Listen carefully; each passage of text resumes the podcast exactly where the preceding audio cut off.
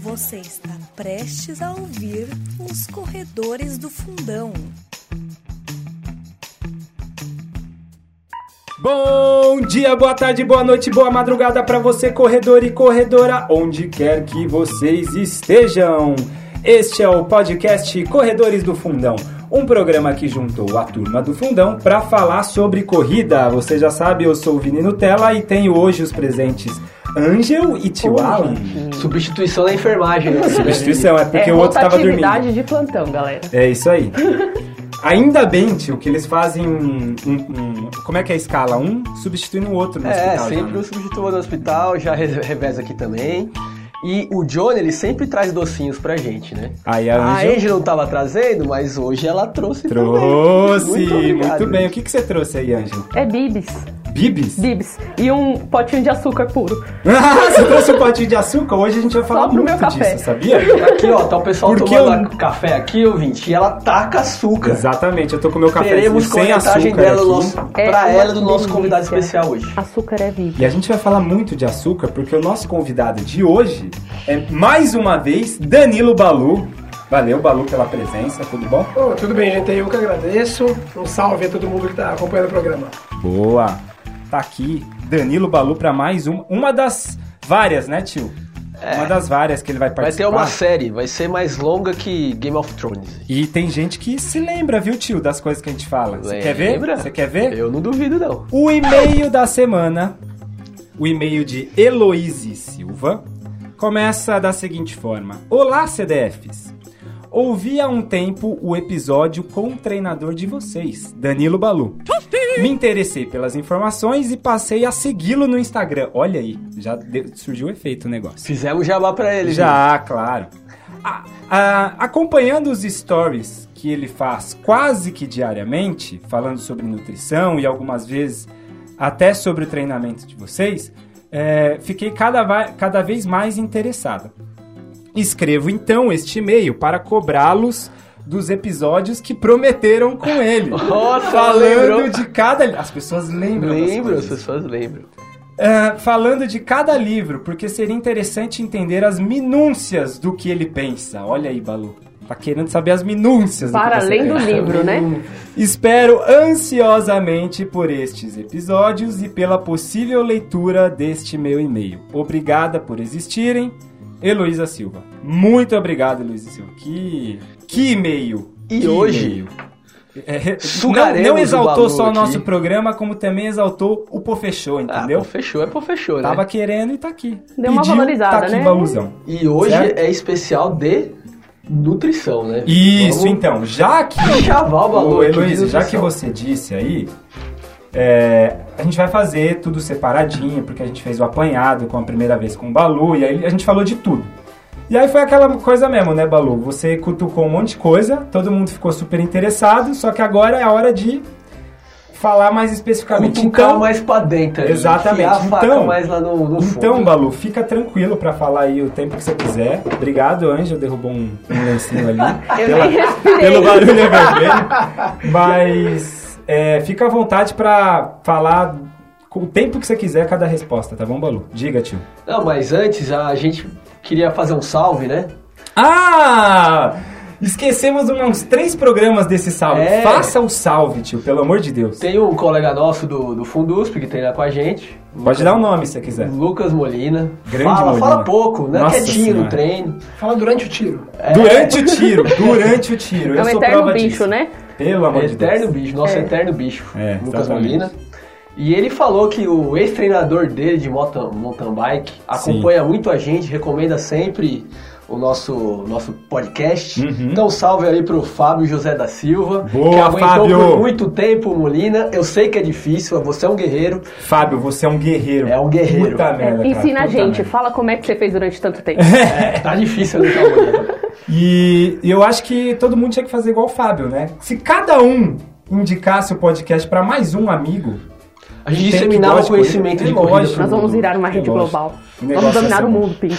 Bom, Sem enrolação, vamos lá com Danilo Balu falar sobre nutrição e corrida. Balu, eu tive que colocar a corrida aqui, a gente vai ter que juntar essas coisas. Né? a gente junta, a gente junta. Junta? Então beleza, Mas a gente já-. Mas a gente já começa com um ponto negativo no programa de hoje. Pode, pode colocar. Depois de 30 dias sem comer açúcar, ele fala 30 dias sem comer açúcar. Aham. Do meu lado tem a gente eu comendo, comendo basicamente açúcar. Praticamente açúcar puro. Não, mas por que o último, comendo? último ah, porque ela, tá- ela, tá- ela leva um, um pote de açúcar pro trabalho, gente. Ela leva. Eu vou te mostrar que ela leva porque, porque ela disse que o açúcar dela é diferente. E o último programa que eu vi de vocês, eu não conseguia nem ouvir a- o, o Johnny porque ele tava sempre com a boca cheia de pão de mel. Ele falava sempre mastigando, eu não ouvia o que ele falava. Aí eu vim pra cá, porque eu já tinha experimentado o pão de mel, porque foi antes do. Foi bem mais de um mês atrás que eu vim. Falei, não, hoje saí da palio, vai ter pão de mel lá. Eis que não tem pão de mel. Está havendo um contingen... conti... Gerenciamento. contingenciamento é, de despesas, um corte. Não um corte, é um contingenciamento. Não, exatamente. É, Que- Separa o pão de mel, são três e meio pra depois, entendeu? Não é pra agora. Isso é cornetagem pra chefia. Pra Que, chefia. Que... Cortaram. Não é comigo. É, não é, perdão, não é corte, é um contingenciamento. Contingenciamento. Açúcar puro é mais barato, galera. Vocês têm que entender. Eu trouxe É. até uma sacola pra você vou levar, né, embora o pão de mel pra casa, mas não. não Mas realmente, Balu, é viscoso o café da Anja, de tanto açúcar que tem. Pois aí. é, pois é. Tá uma delícia. Bom, é, diga, tio. Não, pegando o gancho. Gancho. É, Falaremos muito sobre açúcar, né, Balu? Muito. Ah, sim, sim. Se não falar, se não falar, a gente cutuca até você falar um. Eu ia falar uma segunda crítica também no programa, Pode, mas né, já pode, né? Segunda Você tá aqui, Balu. Porque, na verdade, não é uma A crítica, na verdade é o... Como que vocês falam? É Uma corre- ressalva? Não, não. Uma não, correção? Cornetagem. Não, Cornetagem. não, É a não é cornetagem, vocês falam que é correção, uma... Uma. Ah, houve um pequeno erro no- nos programas anteriores. Uma errata, uma errata, errata, uma errata, uma errata. É Uma errata, eu vou. e A gente se reuniu aqui antes, eles concordaram que há uma errata a ser feita. Totalmente. Errata é que o. Eu falo isso com dor no coração, mas é verdade. O Brasil não foi campeão mundial de revezamento Boa! quatro- Precisamos falar sobre isso. O Brasil foi medalha de ouro, medalha de ouro do World Relays, que não é um campeonato mundial de atletismo, não é, o Brasil não é campeão mundial de revezamento 4 por 100. Eu como torcedor fico triste, mas só estou falando E a gente chama de fato do é. quê, Balu? Chama como medalha de ouro do World Relays. A gente Que é sabe, um- que é um a gente não parte, sabe o que, né? que é, mas a gente sabe o que não é. Aham. Então é mais Não. fácil você dizer o que não é do que é. Existe Você sabe que mundial. não é um campeonato mundial. E não tem- existe um mundial de revezamento? não, não existe um mundial de revezamento, campeonato mundial de revezamento não existe. Fica existe sim o campeão mundial de É. revezamento, que vai ser decidido agora em setembro em Doha, e o campeão olímpico de revezamento, que é a cada Tá, quatro anos. Mas sim. não é campeão mundial de revezamento. Infelizmente, gostaria que fosse. Quem sabe em setembro. Tá, beleza. Mas foi um tempão, né, Balu? Foi bom. Sim, não. Sim, ganharam. não dá- algumas coisas são inegáveis. Não Ganharam- diminui o feito, né? Não diminui. Ganharam, correram muito, foi um temporal, bateram. Uhum. é, bateram os americanos, ainda que não fossem completos. Não, tem passo. Isso não. Uma coisa, é uma coisa. O que coisa, outra coisa. complementando a errata do Balu, Aham. Eu tinha falado que tinha sido o segundo tempo, né? No grupo do Fundu você falou, não, não foi o segundo tempo da história brasileira, não. Foi o quarto, Quarto tempo. tempo, 38.05. O, o de Sidney foi 37, meio alguma coisa. Não, não, acho que foi 17,90. 90? É, 37,90 Então, o Sidney. Tá pertinho, né? Tá, pô. Sim, é sim. negócio. Ali é um ajuste. Eles mesmos falaram que não foi perfeito. Todo mundo tava comentando, não, as passagens foram perfeitas e tal. Na Eles entrevista que- com o Bial, eles falaram É, isso. então, eles foram até no, no programa do Bial, falaram sobre isso, né? Mas vamos voltar ao tema do programa. Mas antes, Balu, tem uma outra coisa que eu sempre fiquei pra te perguntar. E eu vi um story seu ou algum vídeo seu. E você falou do Balu, né? O Balu é um apelido, né? Não é o seu, não tá no seu nome completo. Seria por causa do urso? do- Não é. Não é por causa do não é velho o Balu? Ah! né, o, o necessário, somente o necessário. Exatamente, porque eu já falei. extraordinário é demais. Não, não É é. perfeito, não é. é perfeito. Demorei. Necessário, somente o Demorei pra necessário. conhecer, na verdade, o Balu. Mas não é, não é. Putz. E é por quê? Ah, Vocês conhecem o, o Balu, o urso? Eu conheço a preciso- música. Canta de novo, foi bonito. Não, nunca eu cantei totalmente errado, mas ele, ele fala o trechinho do filme do Mogli, ele fala necessário, somente o necessário, cantando lá. Eu uso necessário, somente o necessário. O extraordinário é demais. Eu digo necessário, somente o necessário. Por isso é que essa vida eu vivo em paz. E ele vai pegando alimentos e se alimentando durante a música com coisas que a selva dá, tio. Olha que Comida incrível. de verdade, né? Comida de verdade, é um coco, aí ele pega uma outra fruta. Mel. Um mel. Mas é, fruta- isso só mostra como o universo conspira para juntar É. coisas que estão Eu totalmente acho, eu separadas. acho, eu acho. O que, que é, Gil, que você ia falar? Que eu te cortei? Conta a história do Balu. Ah, mas é coisa de moleque, da minha rua, chamou Balu e fica, né? Uhum. Ah, foi antes? é, de foi antes, foi, não, era- eu era moleque mesmo, na rua, e Faz tempo, colégio, né? faculdade. aí- Eu achei que tinha sido na, na faculdade. Não, foi antes, antes. Tá. Antes. Bom, é, pelo tema dá pra saber que o livro que a gente vai se basear é os- um dos seus livros, O Nutricionista Clandestino, e tem o subtítulo, né? As razões para a crise de obesidade em um mundo cada vez mais gordo. Certo? Meu primeiro livro de 2015. Então a gente vai permear é, alguns temas que. E aí você vai falando se tá dentro do livro ou se não tá. Não precisa nem falar, mas a gente vai tentar ficar baseando sempre nesse, nessa seara aí, Posso beleza? fazer uma pergunta? Faça. Quando. Agora, vamos começar. Ah, já, pode- já, já. Começa agora assim. Sabatina com baú começando. Apita o árbitro. No, no seu livro mesmo você fala em alguns pedaços que hoje a gente vive num mundo de influenciadores. Qualquer um que faça um vídeo e poste, ele pode gerar uma grande notícia e fazer daquilo uma verdade. É um fato que muitas vezes não é testado, mas que pode ser considerado e é propagado por aí. Quando na sua formação você percebeu que aquilo que estava sendo dado não necessariamente era aquilo que você deveria seguir. Quando você começou a contestar aquilo que era dito. Foi muito por acaso, viu, Angel? Eu, na verdade, eu sempre colaborei com alguns, né, ao longo da, da carreira, co- colaborei com alguns veículos né, distintos, né, revista, site, né, jornal, e aí uma vez me falaram, ó, tem um livro que lançou que provavelmente as pessoas vão perguntar porque estava na lista do New York Times, que é o livro Good Calories, Bad Calories, do Gary Taubes. Eu nunca tinha ouvido falar do Gary Taubes, eu meio que li assim, meio como lição de casa esse livro. Eu peguei o livro, eu leio mu- muito, assim, livros, então eu ia comprar, cheguei lá, peguei na, na Amazon, importei, falei, ah, alguém vai perguntar desse livro, deve ser mais um livro como tantos outros, né, coma menos, exercice, exercite mais, coma fibras, verduras, eu li meio com preguiça esse livro, e aí... É, é verdade, eu li como, como se fosse lição de casa, Sim, como se fosse sim. trabalho. Mal sabia. Obrigação. E mesmo. aí eu comecei a ler, ele é uma bíblia, assim, muito grande. Sei lá, deu 80 páginas de livro.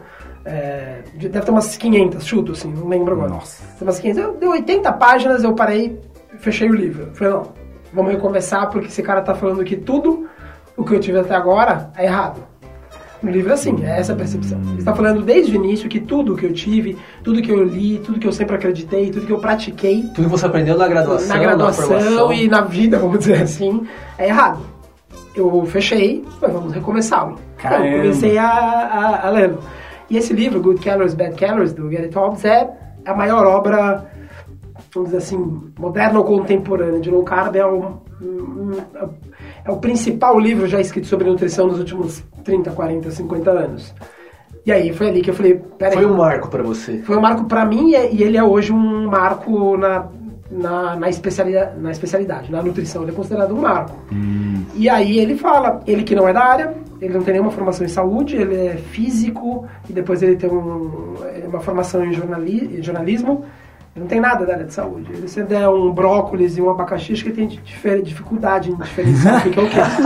Mas o que ele sabe muito bem fazer é a investigação. Ele viu que a, a história da nutrição é completamente falha do início ao fim. E ali eu falei, nossa, esse cara tá me mostrando que realmente que todo o alicerce da nutrição carece de todo e qualquer fundamento assim, de, de é, científico, de rigor científico. Foi ali que eu vi e falei, nossa, está tudo errado.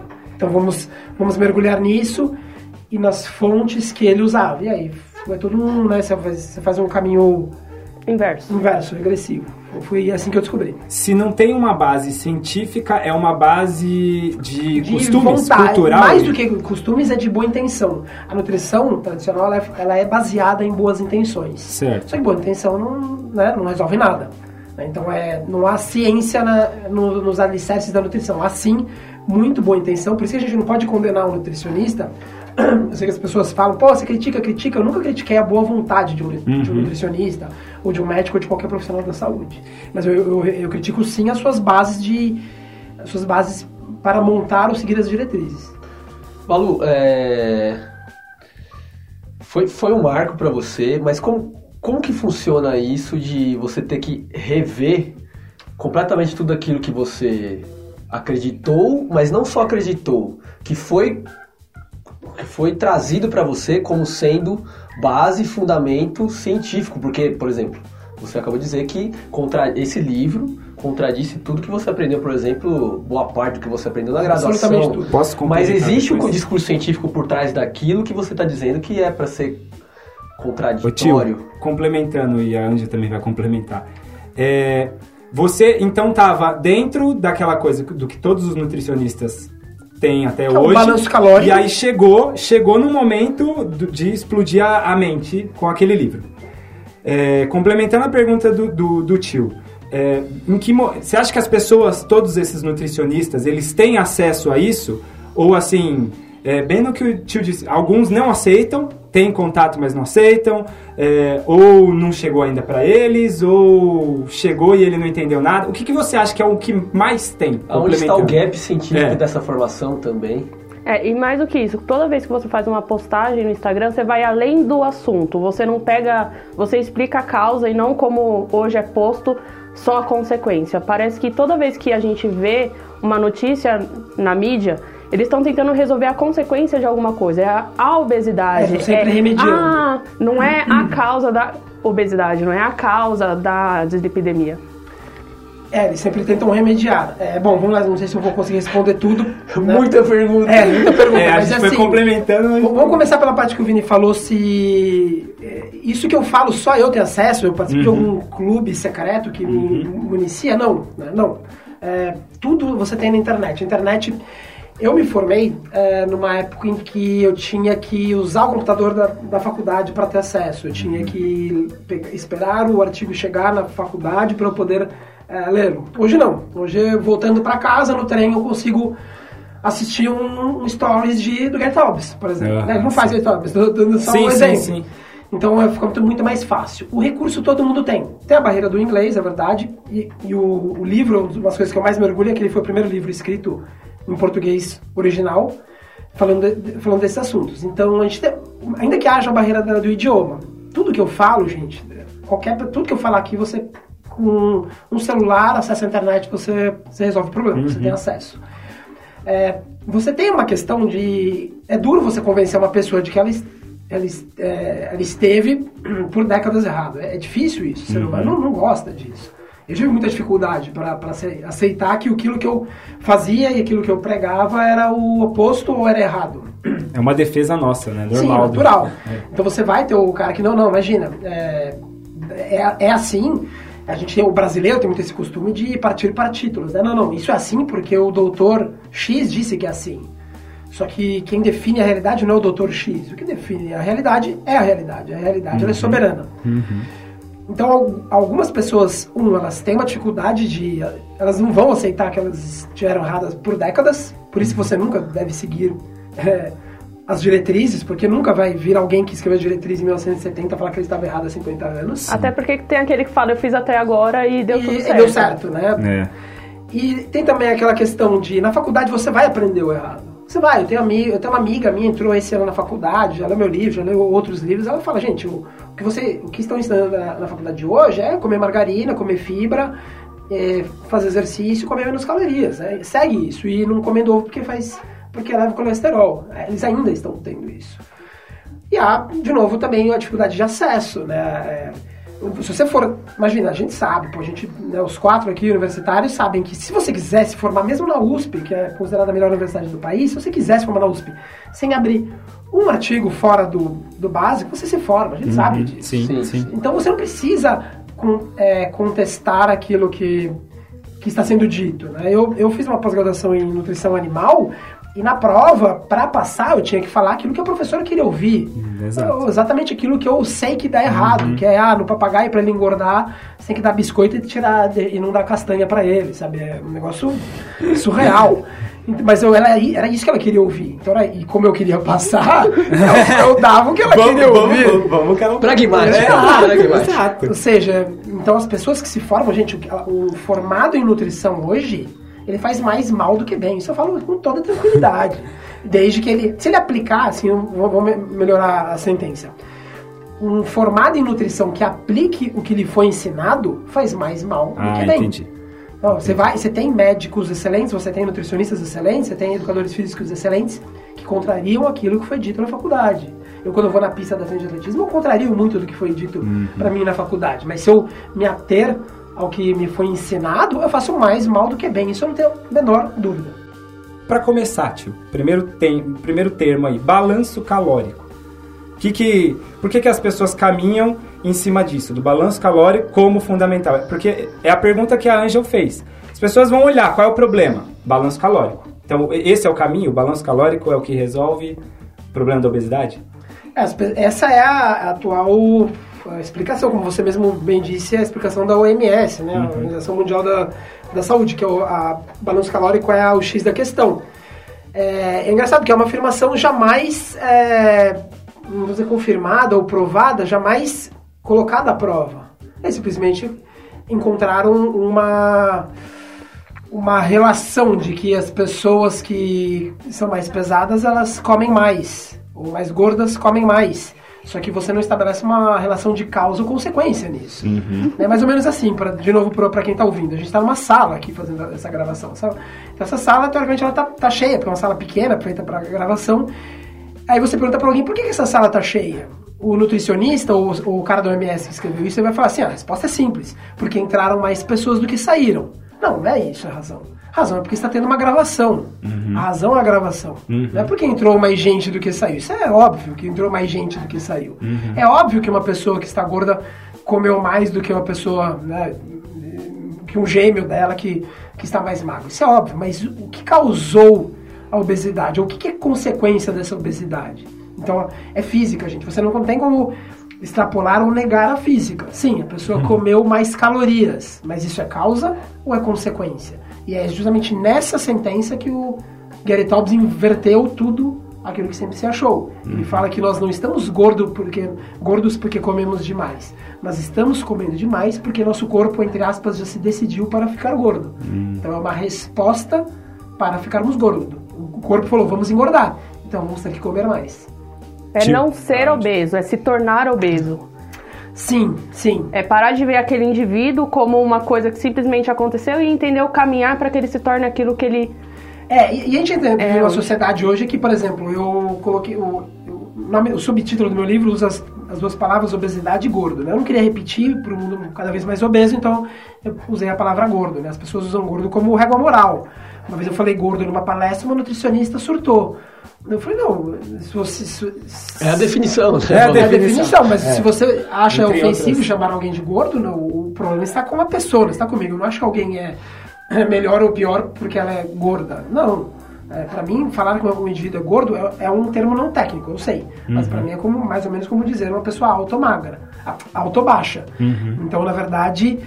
Ah, mas hoje tem todo esse, né, esse cuidado É é porque as conotações. então a gente, você não pode falar, ó, essa pessoa É. está gorda. Não, não. Se ofende. Você tem que falar que ela é gorda porque ela é resultado da genética. Bom, então a, a genética humana mudou em 10, 15 anos, porque de repente o planeta ficou gordo. Então até 1970 É, é eram os dado. magros. Tem algo de errado aí, né? Tem algo de errado. De repente todo mundo ficou gordo. Não, não é que sempre foi assim. Não, não. Tem algo de errado. É o que estamos comendo. Tá, vai perguntar, tio, senão eu vou. Não, é que eu. Em cima da primeira pergunta É. que eu tinha feito, Certo. por que que no meio científico, acadêmico, o que que explicaria se manter essas explicações que dão errado na nutrição? O que que, o que, que você, a que você atribui isso, Balu? Tanto o cientista como um professor, ele tem benefício quando ele está certo. Gente, é, é assim. Sim. Você tem, você tem benefício quando você está certo. Eu estou certo, você tem aqui, ali, ali, e aí vai se. É, você vai montando uma carreira nisso. Seja professor, seja pesquisador. Só que a, a ciência ela avança não quando você mostra que você está certo, mas ela, ela avança quando você mostra que você estava errado. Você olha, gente, a Terra não é plana. Uhum. Né? Eu sei que tem gente que acredita que ela é plana. mas assim, a Terra é redonda, né? Redonda, esférica. Uhum. E aí você avança. Então a, a pergunta que todo pesquisador deveria fazer, para ser honesto consigo mesmo ou com a profissão que ele decidir escolher, é ele buscar se provar errado. Mas o, ele só tem benefício, e vamos falar de financeiro mesmo, ou de reputação, se- Essa é a grande questão, né, É quando ele se mostra certo. Então, quando o professor vem e fala, olha, é, o BCA, depois já jogando um pouquinho mais para corrida, o BCA funciona, É, a gente tem, tá, eu entrei na faculdade, a gente já sabia que BCA não, não dava em nada. Eu, eu- Uhum. Antes de entrar na, na- eu entrei na- no esporte em 98, na faculdade de esporte. Em 97 você olhava não tinha nada. As pessoas estão há mais de 20 anos sem encontrar benefício do consumo BCA. O cara não pode falar eu estava errado. Ele vai fazer um estudo atrás do outro até que ele ache algo que encontre aquilo que ele está procurando. Então é toda uma inversão, porque o benefício que ele tem é de estar certo. Enquanto o benefício dele é estar certo, a gente vai seguir nesse mesmo trilho. Então, aí tem, você diz assim, por exemplo, o cara que ganha dinheiro, tem gente que ganha dinheiro com, Muito. É com esse tipo de né? informação. Mas a gente também tem uma ideia, por exemplo, na ciência, o, não há que se usar a, a democracia, pegar o, te- o- o emprestado da política à democracia. Não dá pra você fazer no sentido, porque não é todo mundo que ganha dinheiro com isso, certo? Com essa, Sim, com essa e eu nem acho que é o maior- Mas tem muita gente que é acredita, porque o mundo inteiro fala que isso é o certo. Entendeu? É esse o que eu quero falar da democracia em termos de informação. Por quê? Ah, não, é a, a mais informação, é a informação mais difundida, logo ela é a É, verdadeira. eu, não nem- eu não usaria Na nem democracia, eu diria funciona norma, né? A norma era que o A planeta- norma difundida, né? O, o planeta era plano. A norma Sim, era que sim. você podia fazer lobotomia e resolver alguns problemas. A Sim. norma era que quando você tem uma doença você usa sangria. Normas, as normas são é, inúmeras. Mas você vai mudando a norma quando você se descobre errado. Mas há uma é, quem, quem hoje né, vai a, a ortodoxia fala que não, o problema é calórico, é consumo e pouco gasto. Então a gente vai bater o pé porque é isso. Não falar assim, será que a gente não está há 50 anos falando bobagem? Uhum. Não vai partir de quem tá. de quem é o catedral na- no Sim. departamento. O que eu digo assim, basta um, por exemplo, descobrir uma coisa nova, basta um. Só que ele vai enfrentar, historicamente a gente vê isso, o cientista que descobre algo que é contra a maré, ele às vezes morre, todo mundo falando que ele era um louco e tal. Gary, Taubes ele é execrado no, Então, no mundo, é no mundo É universitário, no mundo Acadêmico, né? acadêmico. É, a minha faculdade, você não tem, não tem. Eu doei o livro. Se for hoje da saúde pública, você pegar o único livro que tem lá do Gary Taubes, foi eu que dei. É, então, pois é. É Ele é, ele sentido. tem a principal obra dos últimos 30, 40 anos, e eu tive que ir lá e dar, porque, ó, gente, já que vocês não compram, já que vocês não querem, na verdade, vocês não querem ouvir falar o nome do Gary Taubes. Então eu fui lá, não, tomam, mas se for algum aluno lunático igual eu quiser ler, pelo menos ele e não tiver dinheiro, pelo menos ele, tá, minha obrigação, vai, como cidadão, é, o cara vai lá e tem acesso. Ao invés de, é, é absurdo, porque assim, se você falar, não, esse cara tá errado, então deixa eu mostrar pra ele, pros meus alunos que ele está errado, que seria o jeito correto, né? É, vamos, vamos explicar que o, o- a Terra não é plana, né? Lá na, na faculdade, na geografia, né? Uhum. deixa eu explicar aqui. Porque quando ele sai daqui, ele vai ouvir essa teoria. Mas não, eles, eles fingem que Gary Taubes não existe, Não é existe. bizarro. Existe um, um outro fator que não só essa questão do, da tradição, do conhecimento estabelecido, que quer se manter no poder, mas tem a questão financeira das empresas também, né? né? É, eu, eu, eu, Fator eu- externo impressionando. Sim, eu, eu É. não sou um, eu não sou de verdade, não sou mesmo um grande Conspiracionista. conspira... É, eu não sou, eu não acredito em. Acredito, eu só acho que ela é menos.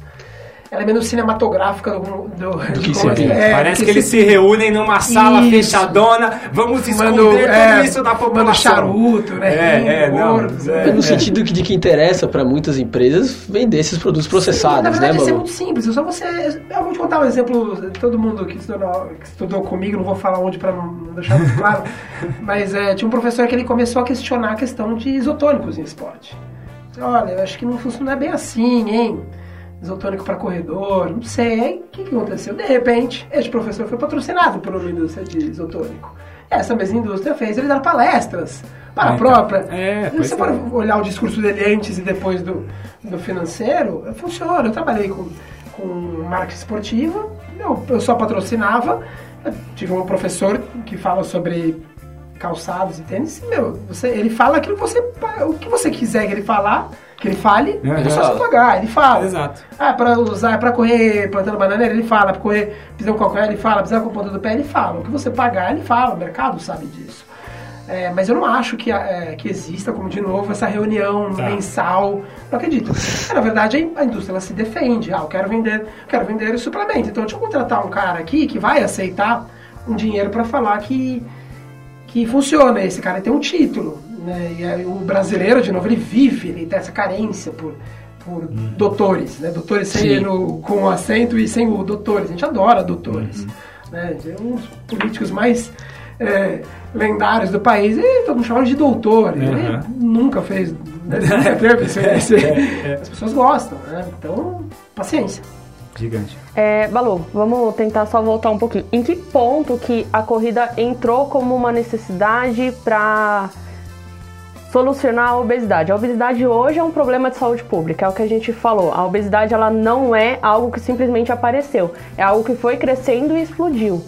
Quando que a corrida se tornou uma solução imediatista para resolver, junto com a dieta É eu chamo- sensacionalista? Sim, é o que eu chamo de é, pensamento por aproximação. Ah, As pessoas olharam, bom, os quenianos são magros. Os quenianos correm. os quenianos Logo, correr gasta muita energia. E o cara lá no programa da TV falou que é uma questão de balanço calórico. Logo, Logo. eu correndo, vou ficar magro como um queniano e vou poder continuar comendo fast food e, e doces e tudo mais.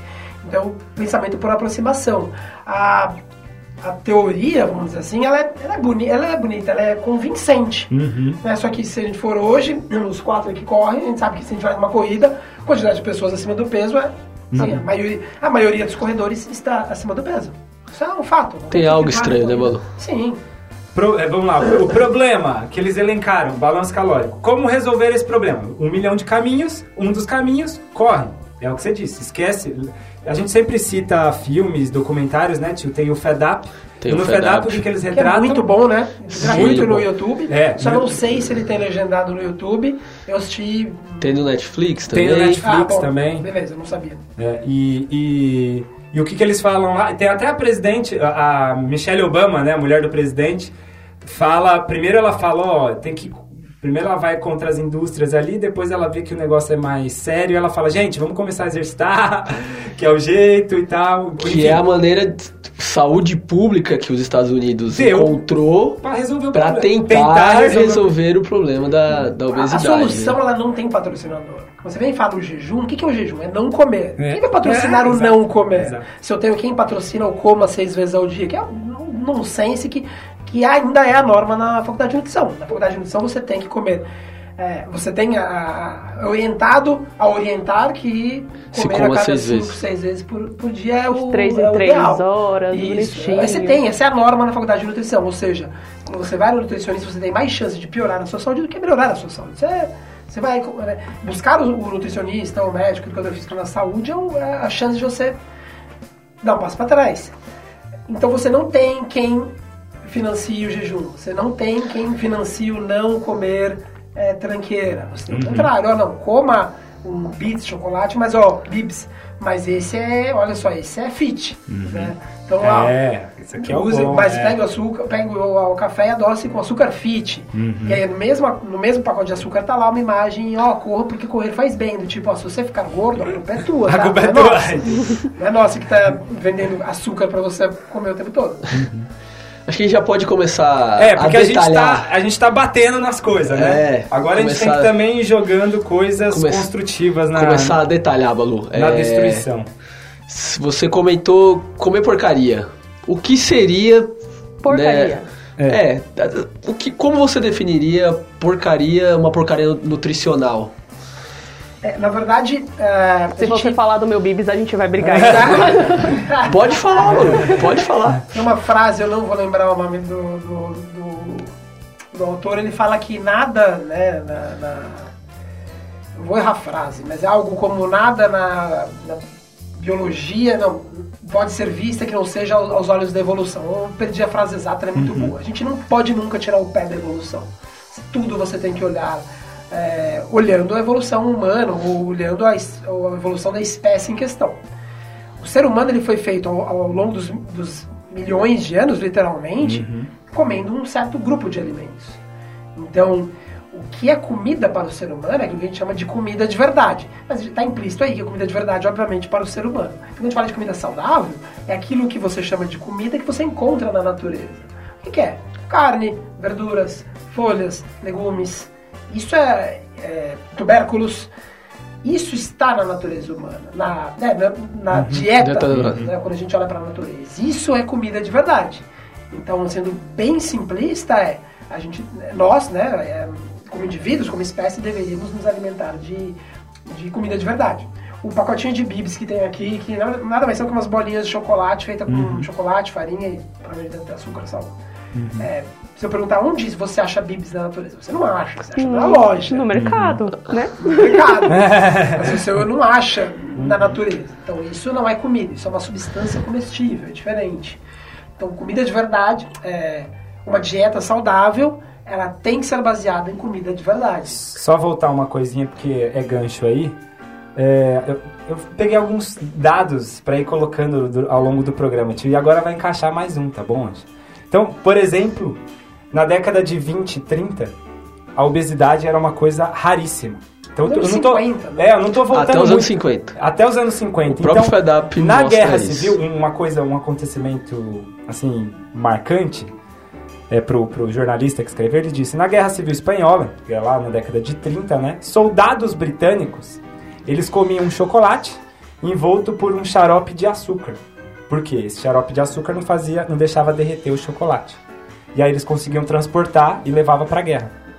A partir daí, depois de mais alguns anos, vem o M&M's, o chocolate M&M's, que nada mais é do que também um xarope de açúcar com chocolate dentro. Virou o alimento oficial do exército norte-americano.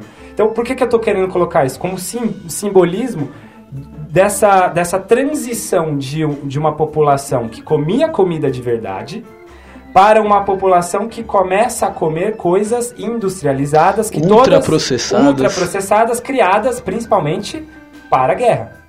E aí, é, a partir daí, você começa a ver nas décadas seguintes a explosão da obesidade. Então, claro, eu estou correlacionando aqui uma coisa O com a aumento outra. dos alimentos ultraprocessados tem uma correspondência direta, direta, com o aumento da uma obesidade. né, direta? Com, com, com essa explosão de obesidade. Eu, eu acho que hoje o. Vou falhar no número, provavelmente, mas eu acho que entre me- 65% e 70% das calorias do indivíduo médio americano ela vem de alimentos processados. E é o país mais obeso. Não é o mais obeso do mundo porcentualmente, mas é o. Vai na nossa cabeça o país dos O que obesos. simboliza, dos os- mórbidos, é. E o que que esse alimento ultraprocessado, que não é natural, não é encontrado naturalmente na natureza, tem de tão diferente que acaba gerando esse, esse boom de, de Esses sobrepeso? alimentos hiper ultra processados, que é o Uhum. nome técnico, né? Ele, ele, eles são hiper palatáveis. O que, que, que acontece? Primeiro assim, vamos pegar um sorvete. O que que o sorvete tem que não existe na natureza? Uma combinação ao nosso paladar que é maravilhosa de açúcar e gordura. Isso não existe na natureza. Uma bomba dos Ou dois. você tem gordura ou você tem açúcar. Você não existe essa combinação na natureza. Uma vez que não existe na natureza, a gente não tem um mecanismo de feedback ou um mecanismo de retroalimentação para Uhum. aquilo que não existe na natureza. Você, você não tem, você nunca teve contato com aquilo, então o seu corpo não está preparado para aquilo. Preparado no sentido de ele não tem ideia de como aquilo funciona. Ele não sabe lidar com Não aquilo. Ele lidar com passou aquilo. anos lidando com uma Exato. coisa, ganhou uma coisa maravilhosa e tá muito longe. Ou seja, a gente é programado pra adorar esse Sim, negócio. não, e é muito importante. A gente é, a gente é programado para adorar o açúcar porque ele é raro na natureza. E a gente é programado para amar a combinação açúcar-gordura porque ela não existe na natureza. E ela é muito boa. Então, isso ele ele te dá o que a gente chama de feedback não normal. Que você come até morrer. Realmente. Você põe um pote. A gente sabe isso. Colocar um sorvete aqui na, na mesa, 5 litros de sorvete do sorvete preferido aqui, bem James, que é o que eu mais gosto. Nossa. Eu vou comer, durante o programa inteiro eu vou comer sorvete. Não tem essa de saciar. Não existe saciedade. O, o seu Ben Jerry's organismo, o seu organismo, ele, ele tá pensando, pra ele, ele tá pensando, energia, energia, energia, Coma. eu vou acumular isso, né? Ela é rara, ela é rara, porque É. o açúcar ele só vem na sazonalidade das frutas. Ou seja, se eu encontro um pé de goiaba, meu corpo fala, coma todas essas goiabas, porque goiaba, se não me engano, é de janeiro a março que dá. Uhum. Então ele fala, coma todas, porque de março até dezembro não, Não vai ter vai ter. goiaba. Só que hoje tem goiaba o ano inteiro. Então As- meu corpo não está preparado. É, eu costumo falar que o nosso, cor, ah, o nosso desafio como, como pessoa que quer ser saudável é a gente tem que aprender a viver em escassez em um mundo de, de abundância. Então você tem que ficar... Bonito isso, hein? Bonito, hein? Bonito. Bonito, Poético, Balu. É o nosso. Essa vai ser a chamada do podcast. Fechou, Tá? fechou. Porque você tem que falar assim, olha, eu gosto de sorvete de, de- que eu mais gosto, que é o Field Brownie do, do Ben Jerry's, chocolate. É, eu tenho que. Se eu quiser, eu, Balu, todo dia passar, moro perto do, do Shopping Morumbi, se eu todo dia passar no Shopping Morumbi, eu tenho condições financeiras de ir lá e pegar um bem de horas pequeno todos os dias. Todos os dias.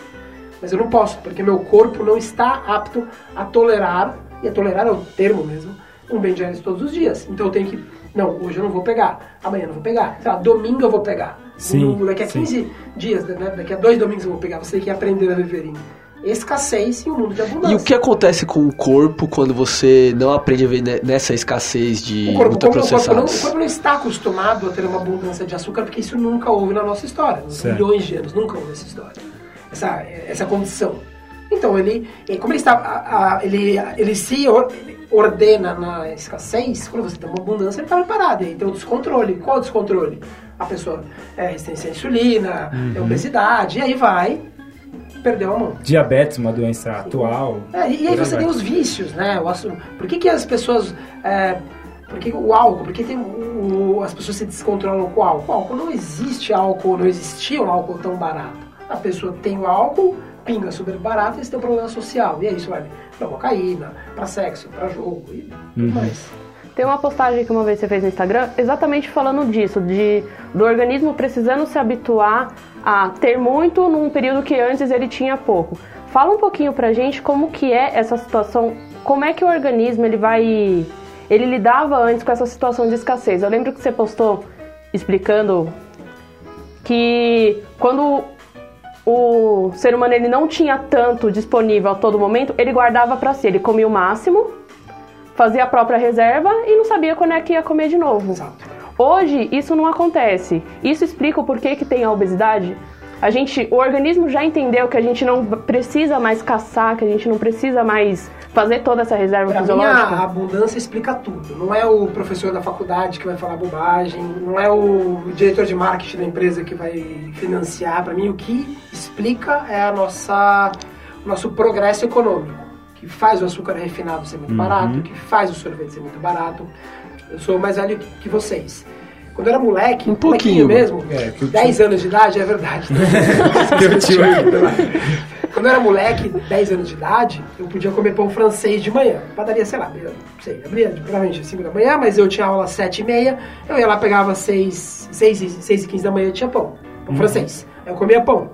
Aí depois não tinha mais pão. Né? Não é questão de dinheiro, gente, é questão de...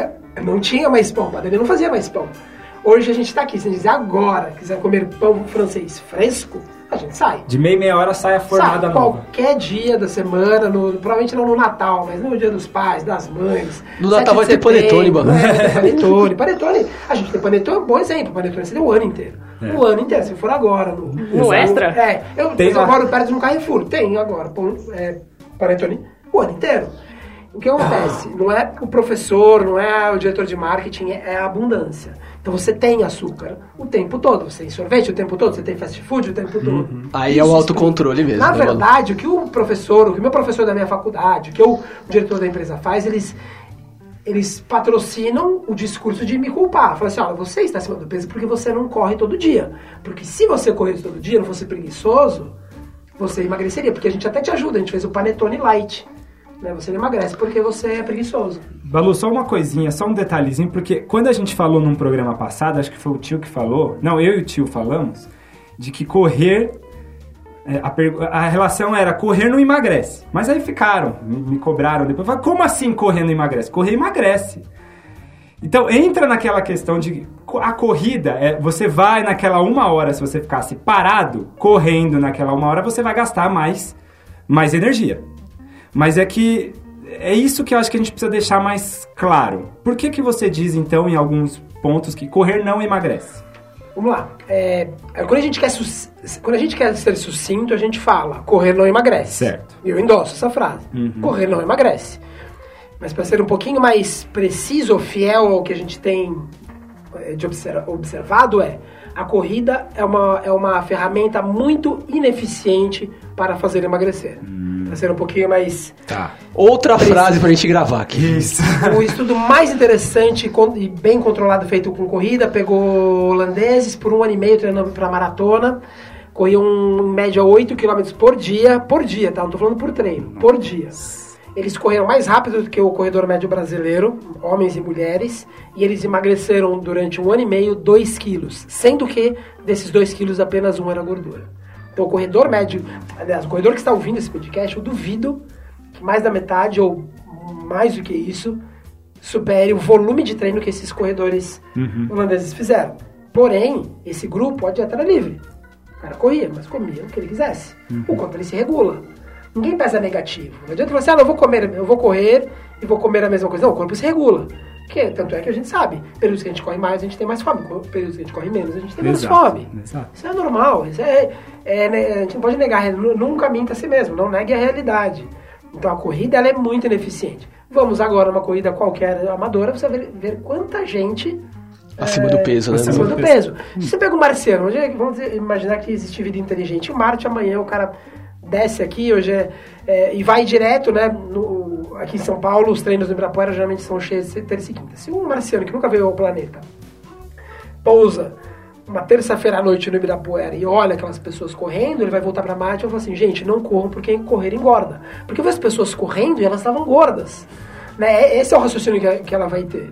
Que correr engorda, porque tem tanto, tanto gordinho correndo que você associa o contrário.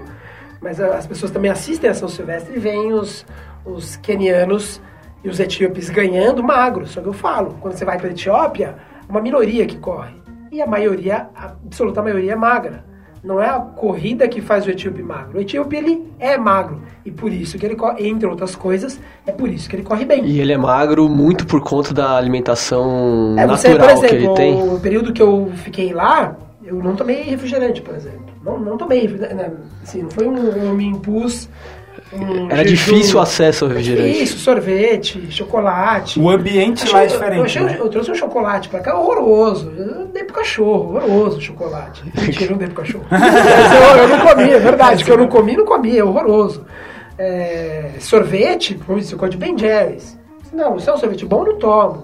E não tinha sorvete. Refrigerante tinha os normais, mas eu não tomo refrigerante normal. Quer refrigerante zero? Não tem. Os caras não têm acesso a alimento processado. Não tem, não tem. É o ambiente de oferecimento. Lá o ambiente é um É de ambiente escassez. de escassez. E, e que quando te oferece coisa é a tal comida de verdade. Verdade. é, Aqui e o- você aí, tá do lado do shopping Qual a diferença do ultraprocessado pro alimento para comida de verdade? Ultraprocessado você tem o feedback não normal. Que ou você come até morrer, ou ele é muito impreciso na, no feedback. Ou seja, se a gente, a gente tá bebendo só água aqui, mas se tivesse cerveja, vamos ver, a gente vai conversando, e, e sei lá, e um, e um chips aqui. Nossa, a gente Batata. ia arregaçar. a gente Não, come- esquece o cada podcast, a gente ia come- só é, comer. A gente comer, vamos brincar com os números. Eu comer duas mil calorias em cerveja e, E chips. e- e chips. Quando a gente, se a gente coloca, se colocássemos aqui salada e petiscos de carne, a gente não ia atingir esse valor de 2 mil.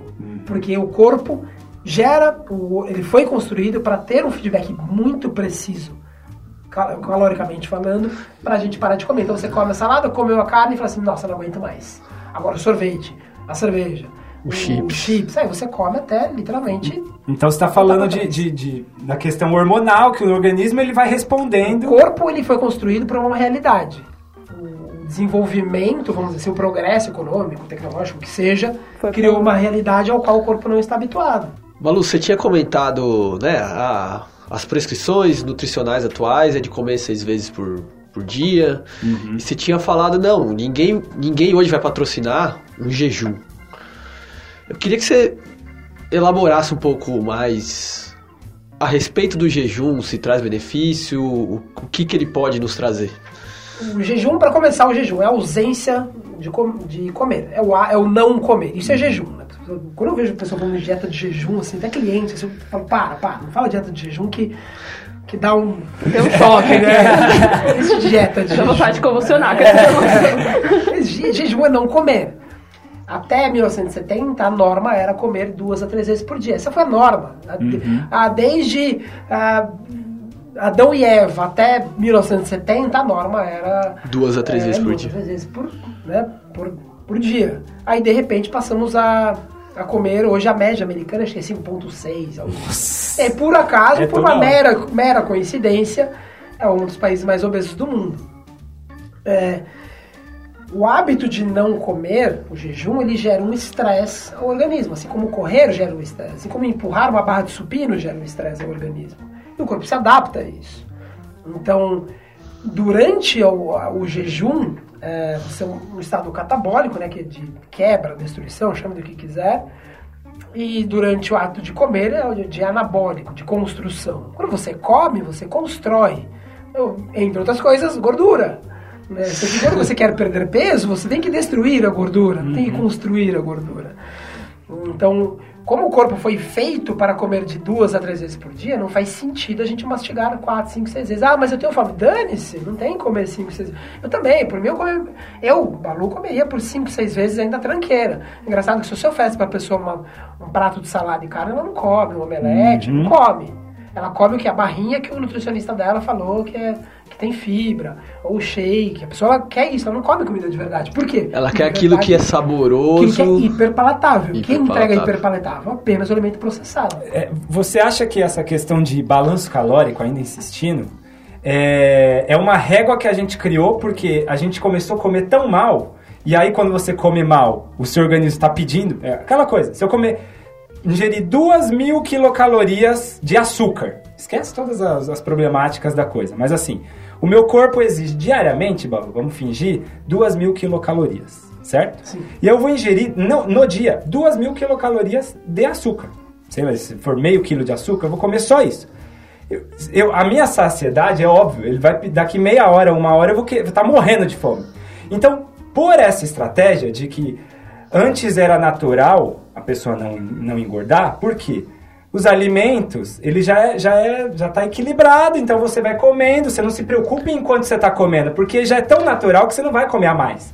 E agora a gente come tanta porcaria que a gente tem que equilibrar. Porque desequilibramos. Exato, desequilibramos. Sensorialmente falando, desequilibramos. Então, e, e- e não seria essa o motivo da régua de balanço calórico? Porque assim, pô, agora você vai ter que passar fome. Porque agora você superou o que seu corpo tá pedindo, entendeu? E aí a gente se acostumou até passar fome. Inclusive o Herbalife fala, ó, vai lá, toma o meu shake. E passa o resto do dia com fome. E você paga por esse shake. E você paga por esse shake. É, é mais ou menos isso.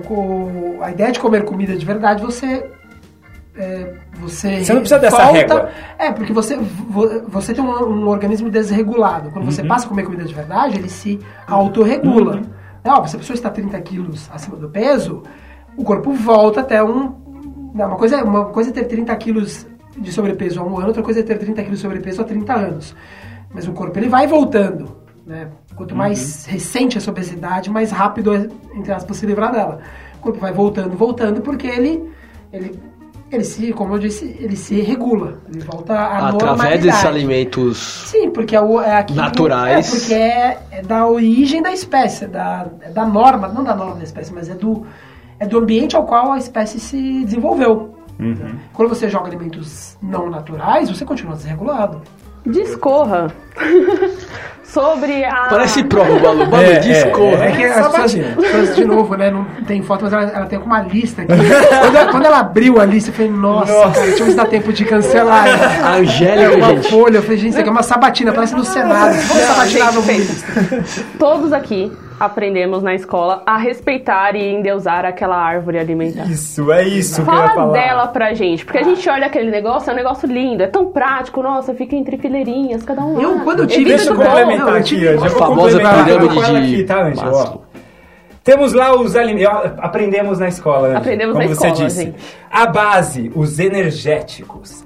Aí no andar de cima, os reguladores. Eu tô falando da pirâmide, tá, ouvinte? Pirâmide alimentar. Alimentar. E a base é onde tem mais pirâmide. quantidade. Vamos lá, vamos, é. Só pra deixar claro. Isso, é a pirâmide, certo? A gente tá. Na, não precisa de aula da geometria aqui, né? Vamos lá. A base da pirâmide, energéticos. Depois acima, uma outra faixa, reguladores. Depois uma faixa menorzinha acima ainda, construtores. E só o biquinho da pirâmide, os energéticos extras. Essa é uma pirâmide, pirâmide mais elaborada. Mas só para explicar: carboidratos, Na pão, base. cereais, na base. Pães, cereais, arroz, Grãos. massas. Aí acima, frutas e legumes. Aí mais acima, carnes, peixes, ovos, castanhas, nozes. Proteínas, né? Isso. E a biquinho da pirâmide, é, óleos, doces e gorduras. Co- explica aí essa pirâmide aí, vai, Momento Angela. senta então que é hora da revisão, né? É a hora da revisão. E atenção, se liga aí que é hora da revisão. Na verdade, a pirâmide é um, é um, é um grande puxadinho. Uhum. né? Foi uma criação puramente política e diplomática. De pirâmide tão bonitinho, o Malu chamou Ele de puxadinho. É, ela foi um puxadinho, um enorme puxadinho. Ela foi feita nos anos 70 por um senador americano preocupado com a. Não era nem com a obesidade, mas preocupado com a incidência de problemas cardíacos. Nos Estados Unidos, nos anos 60, eles perderam acho que oito senadores para. Perdão, oito senadores tiveram é, eventos cardíacos é, nos anos 60. Oi- Oito senadores, imagina isso, isso no Brasil hoje, oito senadores. É, você fala assim, opa, tem algo de errado. É que o que preocupa não é a obesidade em si, né? É o que ela vai causar. Por isso Sim, que a gente fala no que é começo, problema o maior saúde problema pública. era o- a questão cardíaca. Começou nos Estados Unidos como uma questão cardíaca, eles quase perderam um, um presidente, é, que teve um, um presidente em exercício, teve um, ataque cardíaco. E aí, depois, atualmente, ou atualmente não, mas veio virando uma questão de obesidade. É aí que a gordura vira vilã? É aí, exatamente aí. Porque Tá. fizeram uma associação, pensamento por aproximação. Se a gordura. Se a gordura. Se a pessoa se- gorda tem gordura, É, se a pessoa gorda tem gordura, ou se o coração ele tá entupido porque tem gordura, não vamos comer gordura. E é ela que tá morrendo? Então, Exatamente, é a mesma coisa. Se eu comer brócolis, eu vou ficar verde. É um pensamento assim. Porque, afinal, né, tá na comida. E aí ele, esse senador, foi atrás disso, e aí chegou-se que o, de, de um. Eu fiz o nome dele, Mark, Mark alguma coisa, ele tem uma formação, se não me engano, em história. Uhum. É, e nada contra não ter formação, nada contra, mas ele não tem nenhum passado, nenhum background de publicação ou de envolvimento com nutrição. E diz a lenda que ele era, ele era vegetariano. Ele liderou, meio que organizou essa, essa pirâmide alimentar, ou seja, uma pessoa sem nenhuma vivência na área, sem nenhuma formação, sem nenhum background, e com tendências vegetarianas montou uma, uma pirâmide.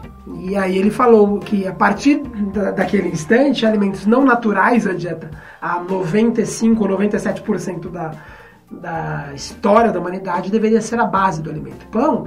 Ah, não, mas pão, Jesus Cristo, sim, mas é, o mundo não começou em dois mil anos atrás. Né, Você tem acima disso os legumes, as folhas e tudo mais, você tem as carnes, são alimentos naturais, são, são, são coisas, é, o é o que a gente chama de comida de verdade. A base não.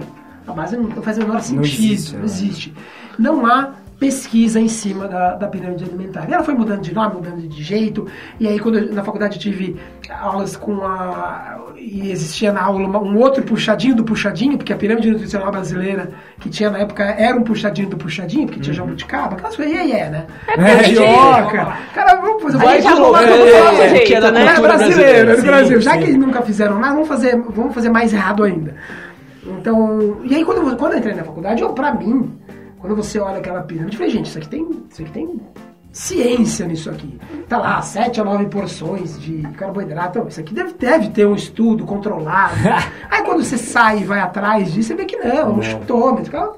Ah, rabisca aí, coloca Ele 7 a fez 9. bonito, o pessoal sentou e ficou E, até é, hoje e continua. pô, Eu um lembro- cara- Ele era de Harvard. Pô, ele é de Harvard, gente. Se Harvard fala de saúde, é- sempre que vem alguma coisa de Harvard... pro- Autoridade, pro lado, né? Ultimamente, ultimamente Harvard É, tá, tá bem Na área de saúde eu falo, de- veio de Harvard de saúde, cara, se você- sem ler o artigo, eu falo, cara, faz diferente, porque Harvard é, é errado. E aí usou a tal da, do, da carteirada, então do, do- do- da paixão que o ser humano tem por títulos. Ou seja, nessa pirâmide, em resumo, ela, ela nos diz indiretamente de que a nossa base alimentar tem que ser o carboidrato e me- Muito, muito cuidado com carne. Né, e Muito carne cuidado, muito né? menos carne e, e Óleo, gorduras então, e naturais. gordura nunca, nem, nem olha quase. Nada a ver, Balu, nada a ver. Calma aí, É, complementando. parte dela faz sentido. Se você, tirar. Eu falei que assim, sabe quando você vem corrigir uma prova só? Tirando isso, isso, isso, isso isso, gostei da sua resposta, mais ou menos isso. Ah, tirou a base da pirâmide. Ela não, quando você tira a base dessa pirâmide, você tira a, a fobia que eles têm de gordura, porque provavelmente eu não tô vendo essa pirâmide, mas deve estar escrito carnes magras. Por quê? Por que, por que carne magra? Não existe carne magra na natureza, não existe. É, perdão, não existe cortes magros na natureza, não existe filé mignon na natureza, existe Existe um boi, um javali, isso existe um peixe. Não existe, ah não, vou pegar salmão sem pele. Isso tá louco. Não, come o salmão inteiro. É, tirando esses, a base, tirando essa fobia de açúcar, faz até algum sentido. Mas o que eu gosto de enfatizar é, isso aí não tem nada de ciência, isso é um puxa- enorme puxadinho. Usando o puxadinho ainda, Eu peguei no blog O Recorrido, né? Não sei se você conhece. É, tem uma matéria lá de um tempo que ele falou, ó, já que é pra ser grosseiro, vamos pegar essa pirâmide e transformar aí em duas outras figuras. O trapézio de perda de peso e o barco da felicidade. Exato. Você conseguiria explicar É. os dois aí, Balu? O- Só que agora vamos usar o exercício de imaginação pro ouvinte aí. Explica aí. Trapé- vamos ver que eu... O É que trapézio... mexe com as, as duas pontas. Você entendeu? arranca as duas pontas. Isso, tira a trapézio, base isso. e tira o biquinho. Aí você emagra- gente, você tirou açúcar, tirou, tirou as farinhas, não tem como não perder peso. Eu sempre falo isso pros meus clientes. Cara, não tem como. Ou faça o contrário, tenta engordar comendo folha, legume e carne. Tenta. Tenta. Vai ser Entendeu, difícil? Usando, ó. tempero, usando tempero seco, folhas, legumes, não disse tubérculos, disse legumes e carne, tenta engordar, tenta engordar e boa sorte, você vai conseguir. Então a gente tirou a base e o biquinho. Agora outro formato. A gente não tirou o bico da pirâmide e a base? Se juntar os dois, Vira vira um barquinho da felicidade. que é o barquinho da felicidade, que seria Balu, açúcar, Açúcar e farinha. farináceo e por aí vai. Pão. Exato. Exato. Ontem ó, a gente foi. É aquilo que a gente pizzada, vai né? querer Foi- comer. O o time foi numa pizzada, quem não gosta de pizza? né? Só os mais bobos. É o barquinho da de felicidade pizza. É o mesmo. barquinho da né? felicidade. É, só pra, pra retomar, o Balu falou a, hora da gordura, que correlacionaram com doenças do coração. No, Fe- no FEDAP, se eu não me engano, né, tio? Também fala do pesquisador que pegou alguns países falando, ó, gente, eles ingerem, sei lá, tantos por cento aqui de gordura e olha como bate com o coração. Só que ele esqueceu vários outros países, Balu. Esqueceu o modo muito educado de falar. a gente não pode acusar, a gente fala Ele que ele esqueceu. deliberadamente Na verdade, não colocou na pesquisa os 23 países que... ele falou, bom, esses seis aqui eu consigo fazer uma reta. eu consigo, então vão ser esses seis. isso. Os outros 23 que bagunçam a minha conclusão, eu vou tirar.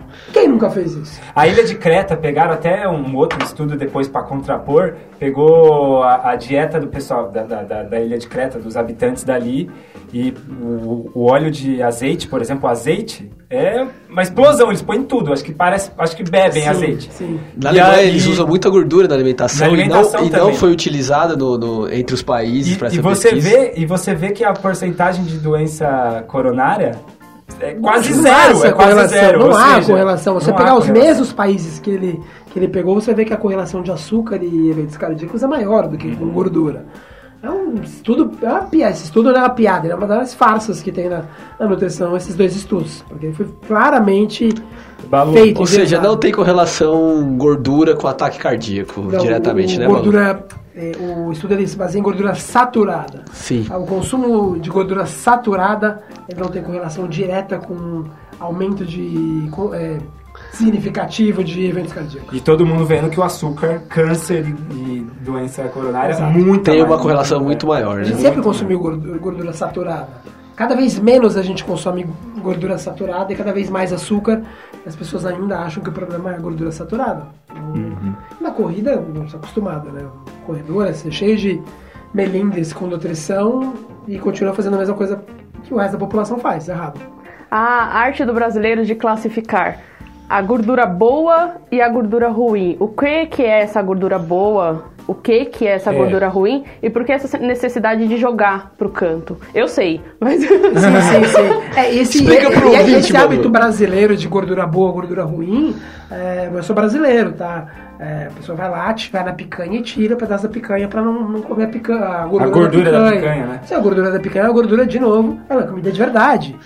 E fica Você muito mais vai- gostoso com a gordura, Sim, você vai. nunca vê um tigre comendo só a parte magra da, da, da presa. Ele come o que ele puder comer, ele come. Na verdade, você, você até, ó, alguns levantamentos falam que eles têm, pre- os, os Predileção. predadores, predileção por vísceras e partes gordas. O ser humano não, ele vai lá e pega a sobrecoxa e tira a pele. Faz o menor sentido isso. Aí pega óleo de canola, Canadian Oil Low Acid. Um negócio completamente sintético para colocar na salada. Gordura ruim aquela gordura que não existe na natureza. Óleo de canola não existe na natureza. Óleo de milho não existe na natureza. De soja, de. que mais? É, girassol não existe na natureza. Se você quiser comer semente de girassol, beleza, pode comer semente de girassol. Se quiser comer milho, ok, além de. é, vai- vai ter um problema que a- a- o milho também não é uma comida normal, natural à dieta humana na maior parte do período. Mas ainda assim você pode comer um milho e não temer o óleo daquele milho que O você está comendo. também. O azeite também. Também. A, a banha sem problema. Então a gordura boa é aquela que gordura que há na natureza. Eu, eu é, sou partidário de que a gordura mais segura ao ser humano, mais segura é a banha. A Porque banha. ela é completamente é, natural. Ela é pura. Ela é pura, ela é pura. Uhum. É, mesmo o azeite, não é norm... o azeite ele não é natural. Ele tem um processo dele, o processo de, de compressão do- da azeitona. Ela é não natural. O óleo de coco, que as pessoas falam que é o melhor óleo, não, não é o melhor óleo. Ele é um óleo seguro, mas ele é não natural. É Não natural, eu digo, ele há processos na retirada do óleo de coco. A banha não. Banha você colocou um pedaço gordo de porco, eu vou lá, aparece uma banha. Ô, Balu, é essencial o carboidrato? Do ponto de vista biológico, é, fisiológico, o carboidrato ele é não essencial ao ser humano. Completamente não essencial. Completamente Dos não três, essencial. dos três. Macronutrientes. Gordura, gordura- dos três macronutrientes. Gordura, proteína e carboidrato. Isso. O único... Não essencial é o carboidrato. O que eu estou querendo dizer? Se você jogar um grupo, umas 100 pessoas numa ilha, ficar abastecendo essa ilha com água, proteína, obviamente proteína natural ao homem, gordura natural ao homem, Uhum. você não vai ter desenvolvimentos ou complicações de saúde nesse grupo em Certo. função da, da falta de carboidrato. Isso eu, eu estou querendo dizer.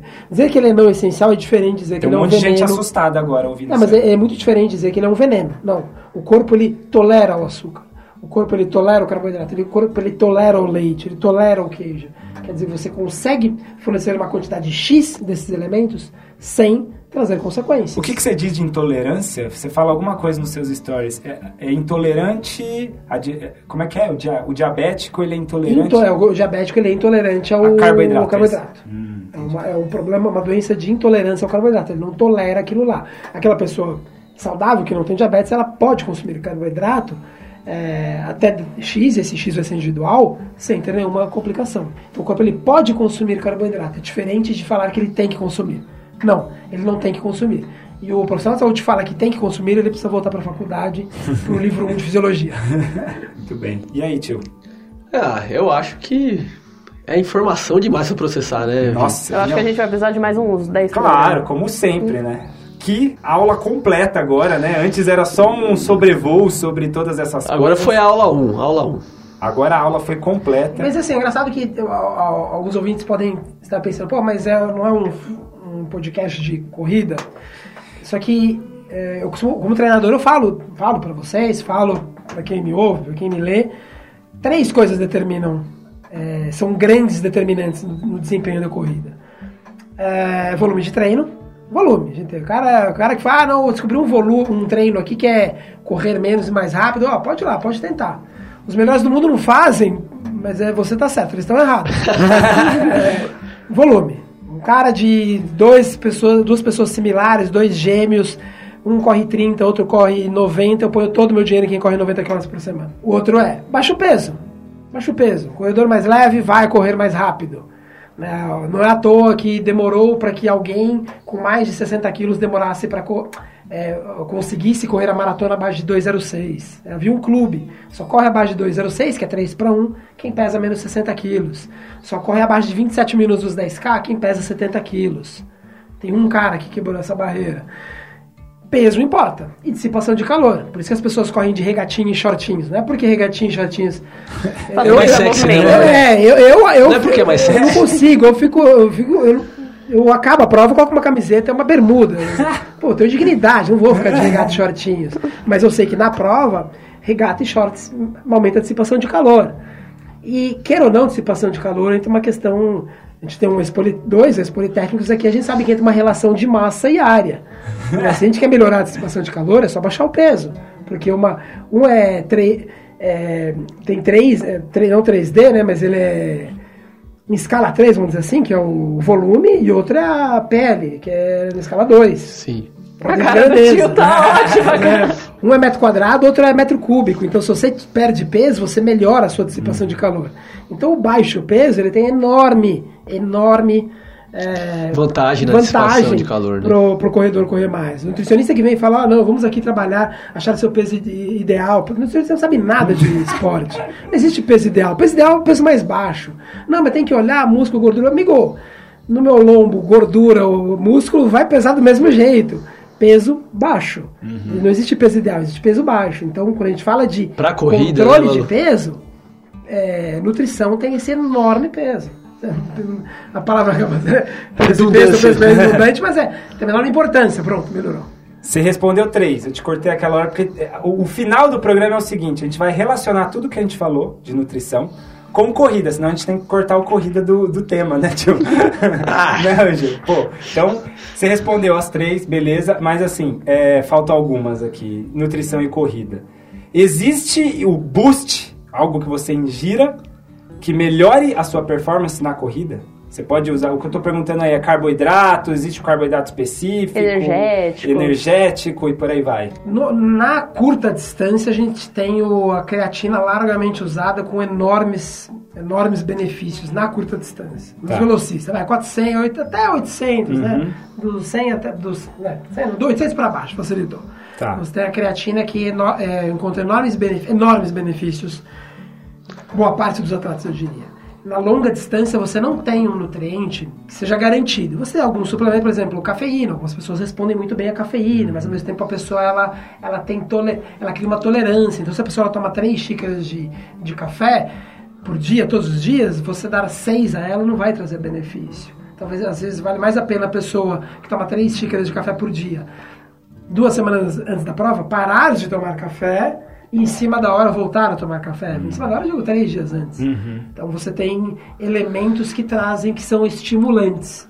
Né? E você tem, obviamente, estimulantes proibidos, que não, não vale a pena citar, porque né, queria, não, Doping, né, não Fizemos deixar a criança é. sozinha na sala. Exato. E, mas não tem nada que você vai numa loja. Gente, nada do que você encontra numa loja tradicional de suplemento que esteja dentro da lei, nada ali vai te fazer é, correr mais de forma segura, vamos dizer assim. Você tem a cafeína, mas a cafeína você não precisa ir em uma loja, qualquer padaria resolve. É, correr em jejum faz mal? Correr em jejum ele não é melhor do que correr alimentado, assim como correr em jejum não é mais perigoso. Correr em jejum ele é seguro. Correr em jejum ele não é melhor ou é pior. Ele é seguro. Mas tem que estar acostumado, né, Balu? Sim, é assim como se amanhã alguém, ah, eu quero começar a correr, vou ouvir esse podcast porque eu quero começar a correr. É, não pode ir amanhã no Ibirapuera correr 10, vo- 10 quilômetros. Ele tem que correr um, dois, três. aí Tem que fazer ser algo gradual, Se até mesmo pessoa no jejum. Se a pessoa come muito antes de treinar, ela quer correr em jejum, ela vai reduzindo essa. Ah, eu como todo dia um, eh, um sanduíche, um, um pão francês e requeijão e um copo de laranja. Ah, amanhã eu vou comer meio pão francês e o, o suco de laranja. Amanhã eu vou comer só no outro dia só o meio pão francês. E ele atinge o jejum.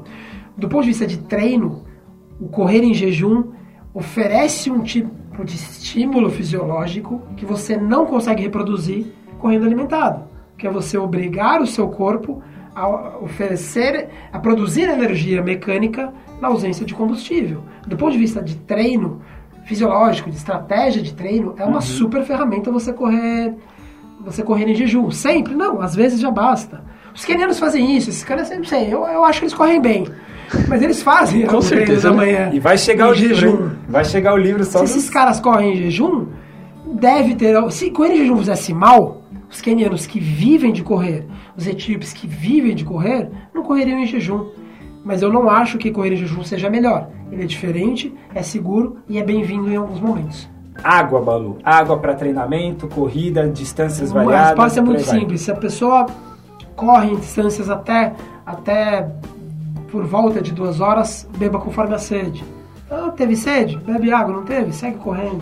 Ah, corre ao longo de 20 km, corra, sei lá, 5 para 1, se dá 100 minutos, 1 hora e 40, é isso? É assim, é.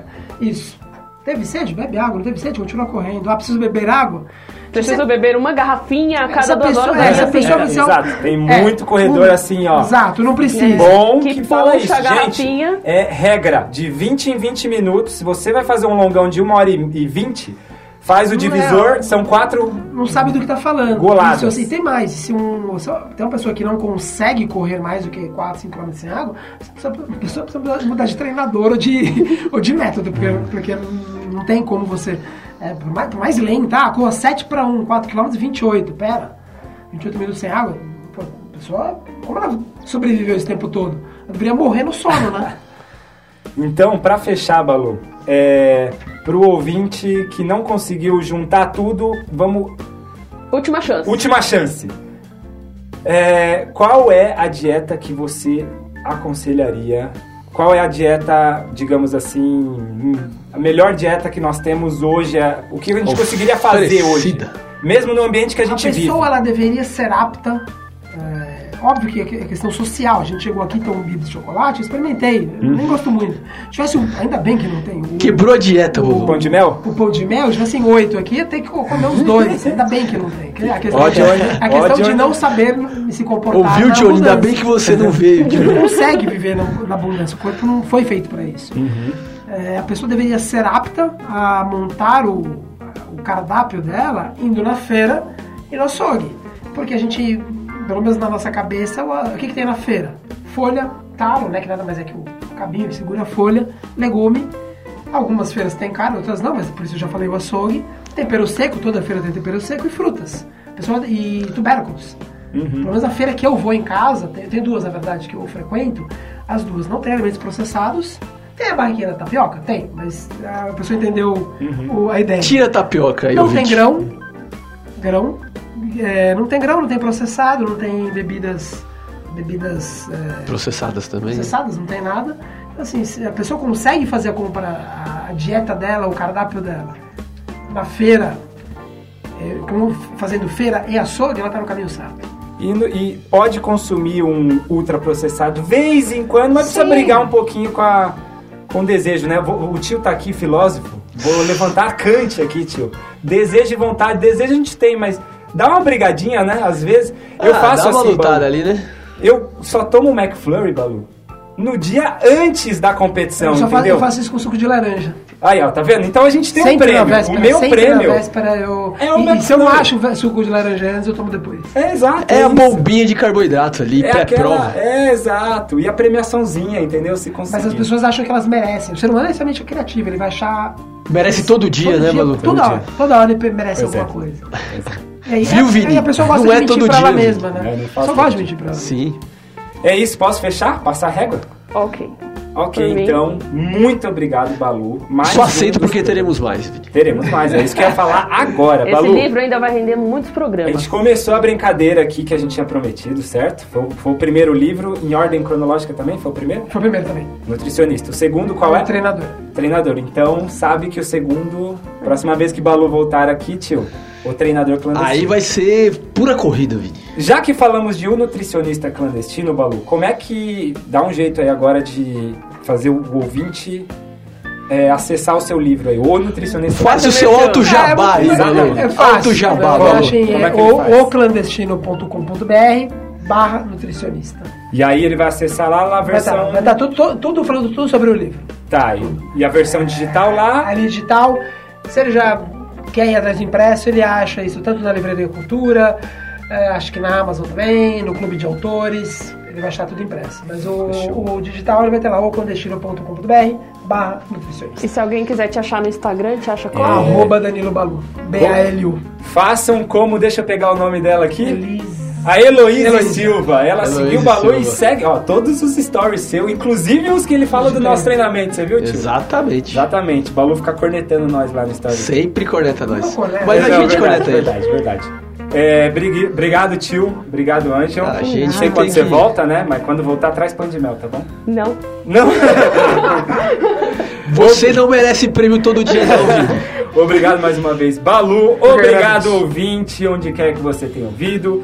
Mais uma vez eu peço para você divulgar o podcast para um amigo, para amiga, para assessoria, ou o que quer que seja, tá Pro bom? cachorro, pro gato, pra Ex- avó. Exatamente. Siga-nos no arroba podcast Corredores do Fundão. E se você gosta muito do programa, aí tem que gostar muito também, né, tio?